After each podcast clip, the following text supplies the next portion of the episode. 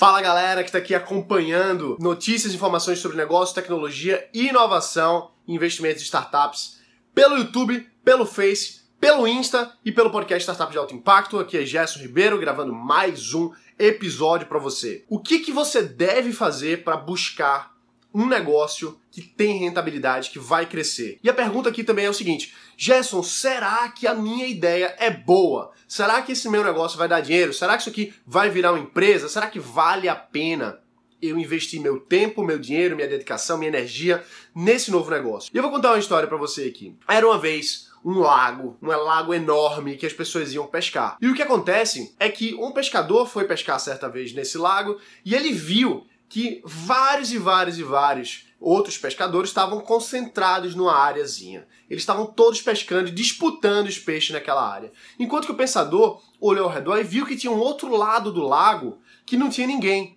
E ele pensou assim: opa, se ninguém está pescando naquele lugar ali, eu vou pescar todos os peixes, eu vou pegar tudo só para mim. Por que, que ninguém pensou nisso antes? Por que, que ninguém vai para lá? Vamos analisar um pouquinho essa história aqui. Imagina que você está indo pescar e todos os pescadores eles estão em algum lugar e não estão em outro canto. Por um lado, a gente pode pensar assim: tem uma excelente oportunidade de negócio, eu posso pescar ali, eu posso ficar naquele local sozinho e desfrutar de todas as boas coisas. E por outro lado, pode ser que não tenha nada. Porque normalmente a gente, como ser humano, a gente tende a confiar mais na coletividade. Se ninguém está pescando naquele lugar, é possível que ali não tenha peixe simplesmente. Pode ser que não. Pode ser que ali seja o que a gente chama de oceano azul no quesito de negócio. Pode ser que seja um nicho específico que ninguém explorou ainda. Mas na maioria das vezes, na maioria das vezes, a maioria das pessoas está tendo uma ideia que já teve um americano lá na Califórnia que já pensou, que já teve um chinês lá na China que já pensou,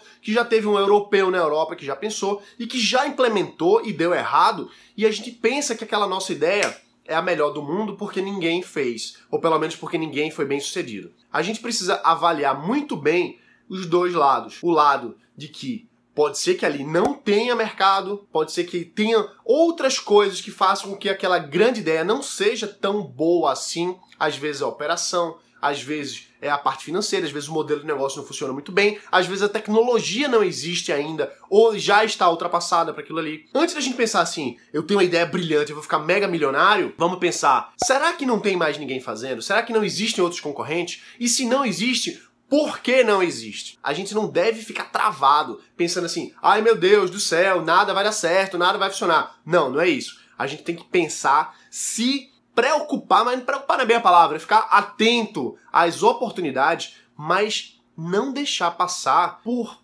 inocente. A gente não pode ser inocente empresarialmente, a gente não pode ser amador a gente tem que buscar ser profissional no mercado. A gente precisa buscar oportunidades de mercado que sejam realmente reais. Então, vou dar um exemplo que o Thales Gomes, o cara que eu admiro demais, o fundador do Zitaxi, da Singu, um cara assim, lançou um livro, por sinal, comprem o livro do, do Thales. Ele fala que é o seguinte, quando você tiver uma ideia de mercado, uma ideia, uma ideia de negócio, vá atrás de um mercado que seja grande o bastante. Grande o bastante. Um mercado bilionário. Muita gente diz assim: ah, eu vou entrar nesse mercado e se a gente faturar só, se a gente pegar só 1% desse mercado, a gente já é muito rico. Não é bem assim. É muito comum o pessoal dizer: minha ideia é muito bilionária, é muito grande. E aí, se a gente pegar 1% desse mercado, a gente já tá muito rico. Pegar 1% do mercado é difícil pra caramba, meu amigo. Não é fácil, não. É muito difícil. Tem muito, muita operação, tem muita é, execução, validação de mercado tudo precisa confluir com o seu trabalho ao longo dos meses e anos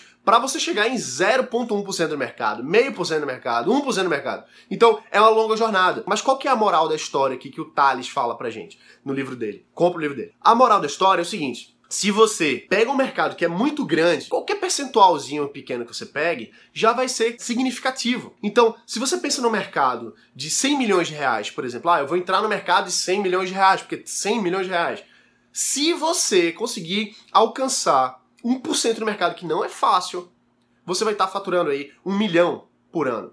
Que para muitos negócios isso vai ser muita coisa, mas para uma startup, para um negócio em expansão e que a gente quer buscar investimento e quer crescer e etc., Um milhão de faturamento não é tão grande assim, afinal, aquele mercado é só de 100 milhões, é o tamanho dele, então a gente não tem muito teto para subir. Por outro lado, se você tem uma ideia de negócio, se você entra no mercado que tem aí, por exemplo, 5 bilhões, o tamanho desse mercado, 5 bilhões de reais, por exemplo, se você consegue crescer e tal, e chegar no, naquele um, mágico 1%, você já faturou 1% de 5 bilhões. 50 milhões de reais.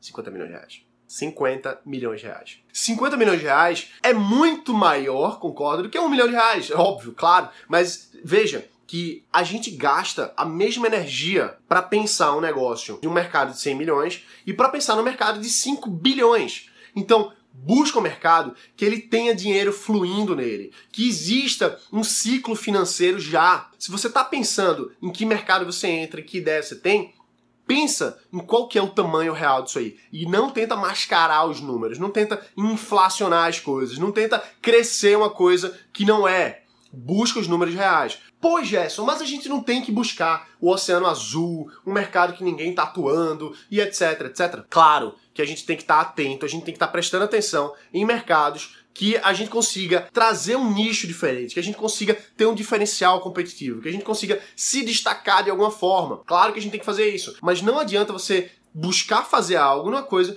que não existe mercado. Ah, não, mas eu vou criar o um mercado. O esforço, o dinheiro, a energia, o tempo para você criar um mercado pode ser longo demais, pode ser grande demais e que você acabe quebrando ao longo desse caminho. Então, busca pegar aquele mercado que já existe e traduzir um pouco dessa receita para dentro do seu negócio, da sua ideia inovadora, do seu projeto, mas não fica pensando só na ideia. Não fica só pensando, ah, mas o meu negócio é milionário. Eu recebo um e-mail, recebo mensagem o tempo todo dizendo assim, ah, se alguma pessoa tiver 1% do meu negócio, já vai ser multimilionário. Cara, mas nem, você não faturou o primeiro real. Você ainda não entrou no mercado, você não sabe as dificuldades que esse negócio vai ter. Então, não vamos pensar de cima para baixo do ponto de vista de que ah, a minha ideia é muito grande. Não, vamos pensar de cima para baixo do ponto de vista de oportunidade. Como o Thales fala lá, vamos pensar um mercado grande o bastante que a gente possa entrar e possa ser diferencial, possa trazer algo que seja inovador, que a gente possa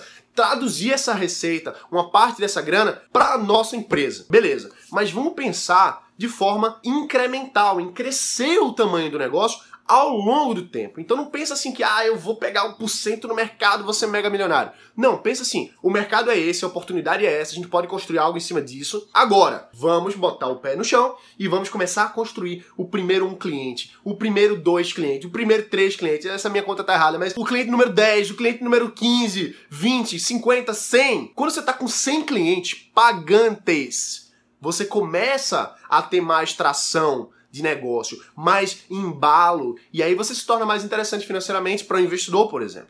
Então, em resumo, para a gente resumir esse episódio aqui de hoje, pensa no mercado grande o bastante, que você seja diferencial de alguma forma, cuidado para não se iludir com o lago em que não tem ninguém pescando e Pensa como você vai construir o seu passo a passo até você chegar na sua empresa que você tanto imagina, que você sabe que vai ser tão grande, mas sempre com o pé no chão, baseado em informações reais, informações de mercado que você já estudou, que você já avaliou e que você busca um diferencial para entrar nesse mercado e crescer a sua empresa. Então é isso aí, galera. Se você está gostando desses vídeos, desses episódios, se inscreve aqui no YouTube se você está vendo pelo YouTube, se inscreve e compartilha esse vídeo pelo Facebook se você está vendo pelo Face. Se você está ouvindo pelo podcast Startup de Alto Impacto, deixa o review que faz toda a diferença, beleza? E se você está vendo pelo Insta, se inscreve, curte esse vídeo e a gente se vê no próximo vídeo amanhã. Valeu, galera, um abraço e lembra, bota pra quebrar.